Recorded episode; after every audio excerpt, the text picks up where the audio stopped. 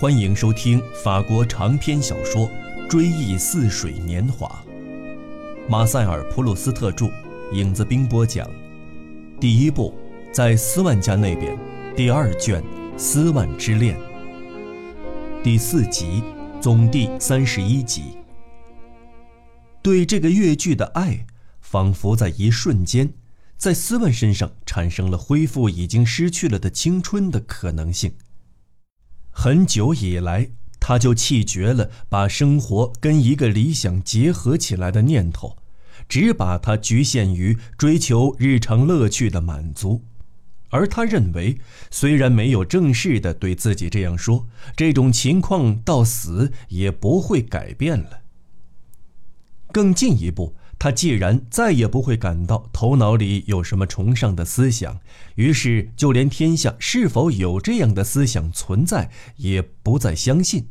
虽然他还不能完全予以否定，因此他就养成了逃避存在于琐碎不足道的思想之中的习惯，也就不再去追究事物的原委。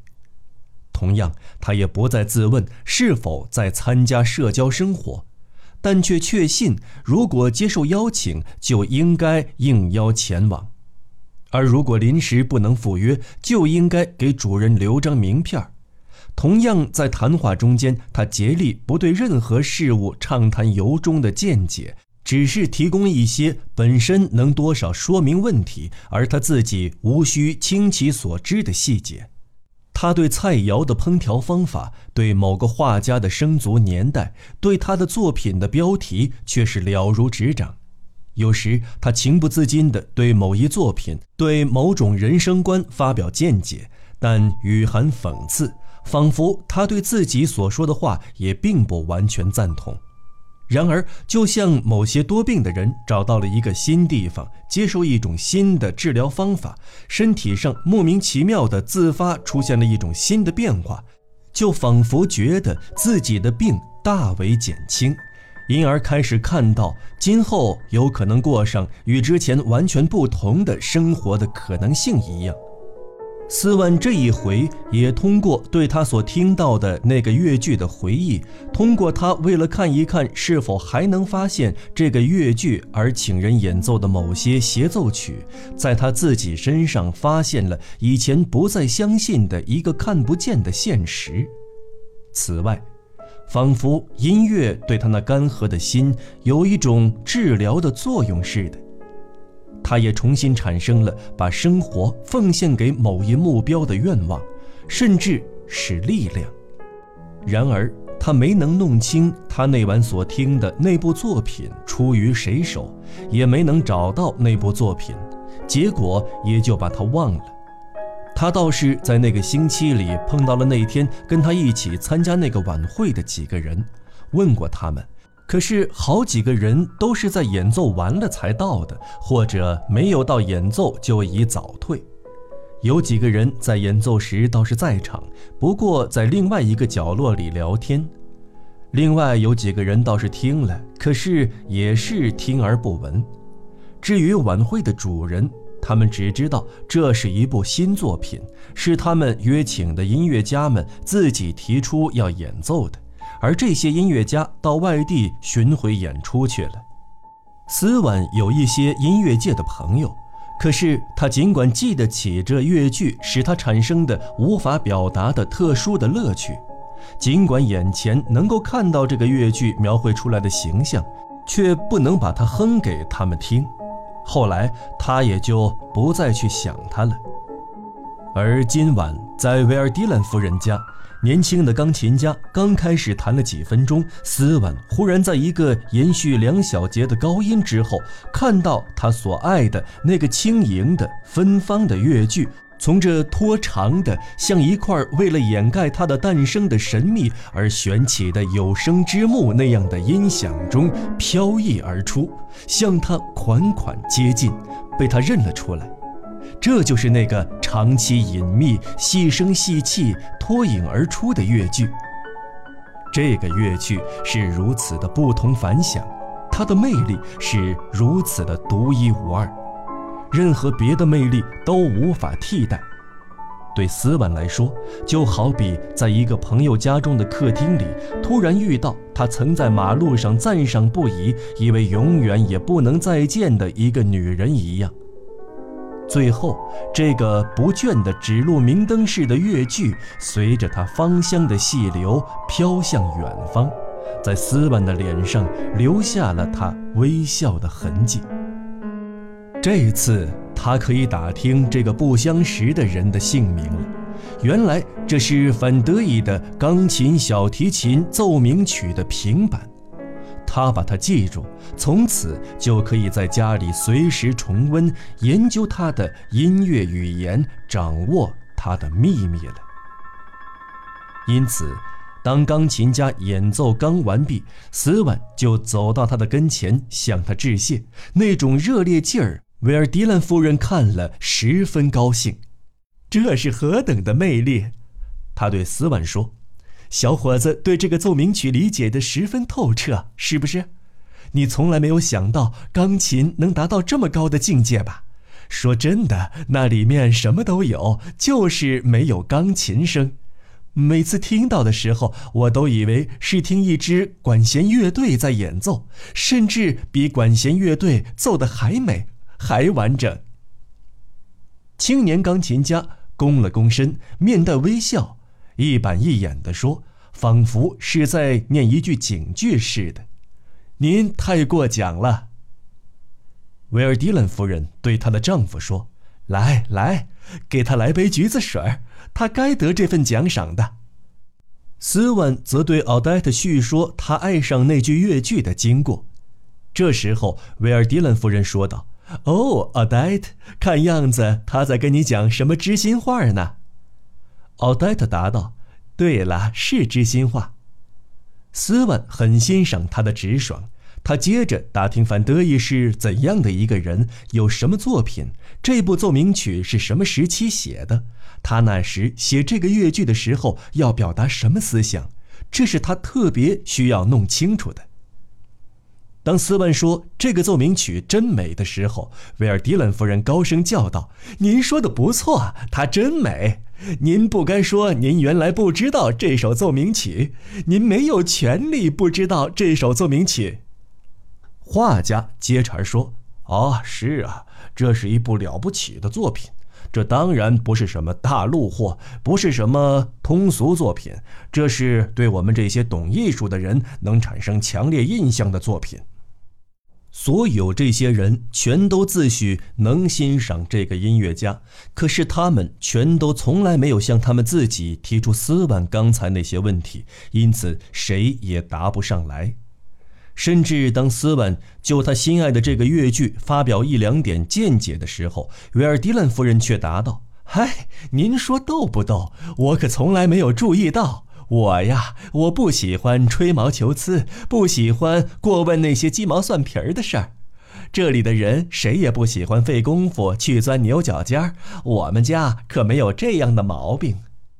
这时候，戈达尔大夫张着大嘴，以赞赏的目光注视着他，满腔热情地听他一口气说出那么多的成语。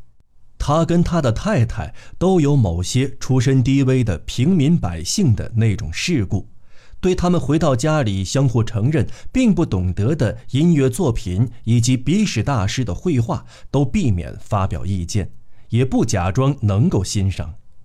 广大群众只能从他们已经慢慢的接受了的那种艺术当中的老一套的东西里，领略大自然的魅力、美和形象。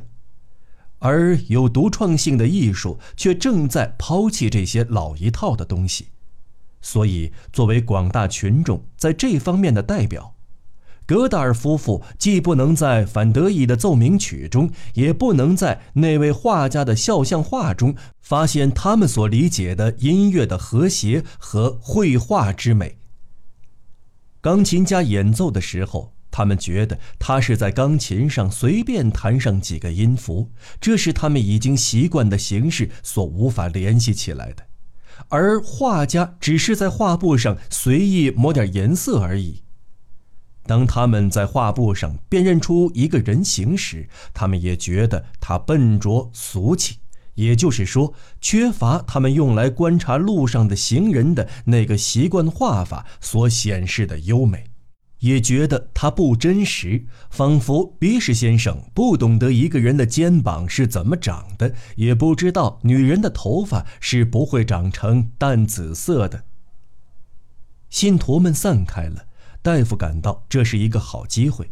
正当维尔迪兰夫人就范德义先生的奏鸣曲弹完最后一句话的时候，他就像刚学游泳的人挑选没有太多人瞧着他的时候才跳下水一样。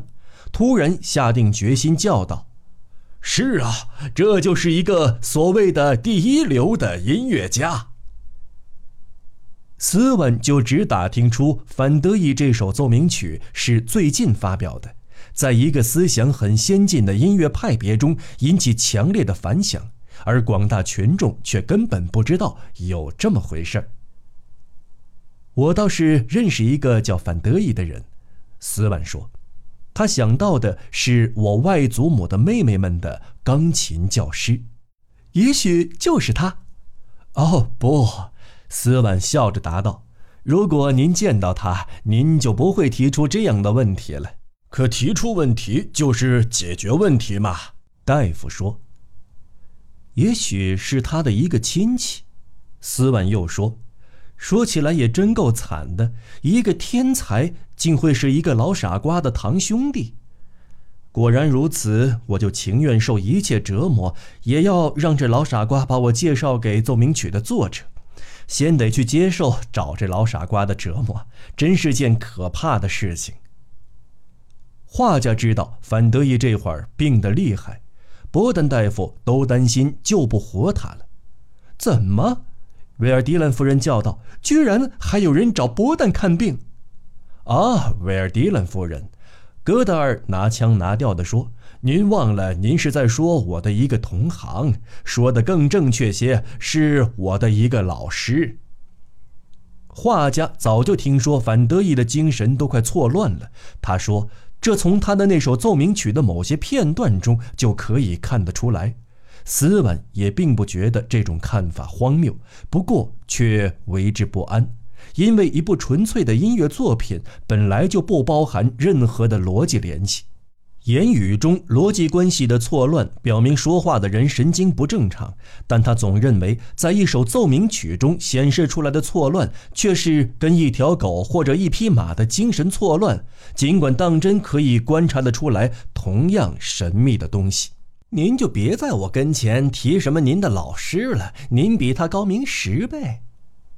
维尔迪兰夫人这样回答戈达尔大夫，用的是一个敢于坚持己见、敢于顶撞持不同意见者的口吻。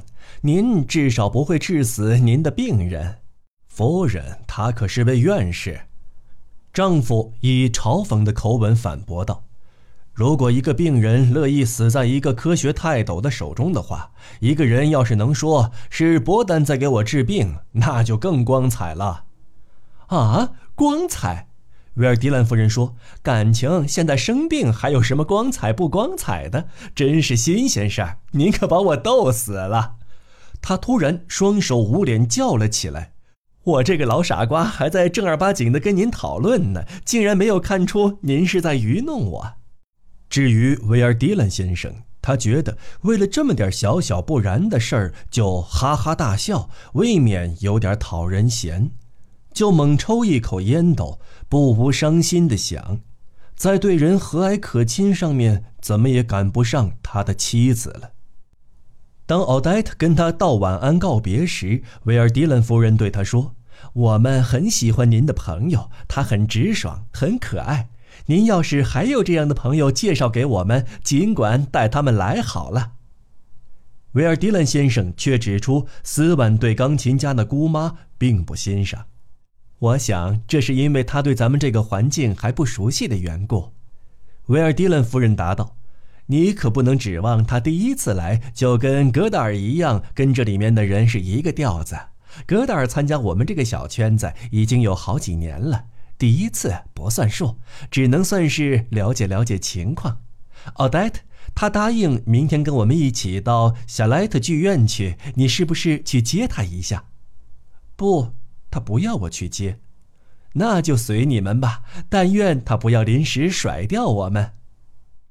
出乎维尔迪兰夫人意料之外，他从来没有把他们甩掉过。随便他们到什么地方，他都奉陪，或是到郊区的饭馆，还不到时令去的较少。而更常去的是戏院。维尔迪兰夫人很爱看戏。有一天，维尔迪兰夫人在他家里对斯万说：“碰到什么戏的首场演出，或是盛大的节日活动，要是有一张特别通行证，就非常管用。”甘比大葬礼那天，就因为没有这么一张东西而添了不少麻烦。斯万从来没有提起他那些显赫的朋友，只提那些没有多大声望的。认为后一种关系如果加以隐瞒，未免不够正派；而在圣日耳曼区，他就认为跟政界的交往无需隐瞒。这一次却冲口而出：“这事儿就交给我了。等达尼歇夫重新上演的时候，您就能拿到手了。我明天正好要到爱丽舍宫跟警察总监一起吃饭。”什么，在爱丽舍宫？戈达尔夫人高声叫道，简直像是雷鸣一般。呃呃，对了，在格雷维先生那里，斯文答道，对他刚才那句话产生的反应多少有点窘色。画家对大夫开玩笑说：“您这倒是少见呐。”一般来说，戈达尔每次听人做出什么解释的时候，总是连声说“好，好”，也不显露什么表情。可是这一次，斯文最后这句话却没有跟往常一样让他安下心来，而是使他万分震惊。感情跟他同桌吃饭，既无官衔又无任何名声的这个人，竟跟国家元首来往的呢？怎么，格雷维先生，您认识格雷维先生？他对斯万说。那副吃惊和怀疑的神气，就仿佛是爱丽舍宫门口站岗的门警碰上前来求见共和国总统的陌生人时一样。根据对方的言语，他明白他是何许人，满口答应他即将受到总统的接见，其实却把这个可怜的精神病患者领到拘留所的特别诊室去。我我认识他，可不是很熟。我们有些共同的朋友。他不敢说出维尔斯亲王的名字。呃，再说他很好客，那里的饭局也没有多大意思。呃，菜很简单，席上也从不超过八个人。斯文答道。他竭力把他跟共和国总统的交往中可能在对方看来过分眼花缭乱的事情略去不提。戈德尔当真信了斯文的话。他真以为格雷维先生的邀请没有什么了不起，并不是什么众所追求，而是唾手可得的东西。从此以后，他就对斯万或者别的什么人去爱丽舍宫而不再感到惊讶，甚至对他应邀参加那样乏味的宴会表示同情了。哦，好，好，他说。那口气就仿佛是个海关官员，刚才还对你表示怀疑，听了你的解释之后，就在你的签证上盖上章，没有打开你的箱子，就让你过去了。您说那里的宴会没有多大意思，我相信也是这样的。您去参加这样的宴会，真是难能可贵。”维尔迪兰夫人说。在他眼里，共和国总统是个特别可怕的讨厌家伙，因为他手里掌握着诱惑人和强制人的手段。要是他拿来对付他的信徒的话，那是会叫他们退避三舍的。听说他耳背的很厉害，吃饭还用手指头呢。本来嘛，上那儿去，您是不会玩的痛快的。丈夫带着点怜悯说。当他想起一桌只有八个人的时候，又问道：“莫非那是知己朋友间的变拙？”那种热心劲儿，与其说是出于好奇，倒不如说是出之于一个语言学家的钻研精神。然而，共和国总统在他心目中的威望，最终毕竟还是胜过了斯万的谦虚和维尔迪伦夫人的恶意。戈达尔在每次聚餐的时候，总要关切地问道：“哎，咱们今晚能见到斯万先生吗？呃，他跟格雷维先生有私交，我想他就是一个大伙儿所说的 gentleman 了吧。他甚至送给他一张牙科展览会的请帖。有了这张请帖，您还可以带别人进去，不过不能带狗。您知道，我所以说这个话，是因为我有几个朋友不知道这个规定，临时添了麻烦。至于威尔迪兰先生，他可注意到了斯万有这样强有力的朋友，而以前一直没有说起。这一发现，在他妻子身上产生了何等不良的印象。要是没有安排外出活动的话，斯万就到维尔迪兰家中参加这个小圈子的活动。不过他只是晚上才来，而且尽管奥黛特一直恳求，他也没有答应跟他们在一起吃晚饭。如果你愿意的话，我可以单独跟您吃晚饭。他对他说：“那维尔迪兰夫人呢？”啊，那很简单，我只需要跟他说我的衣服还没有做好，我的马车来晚了就行了，总有办法应付的。您真好，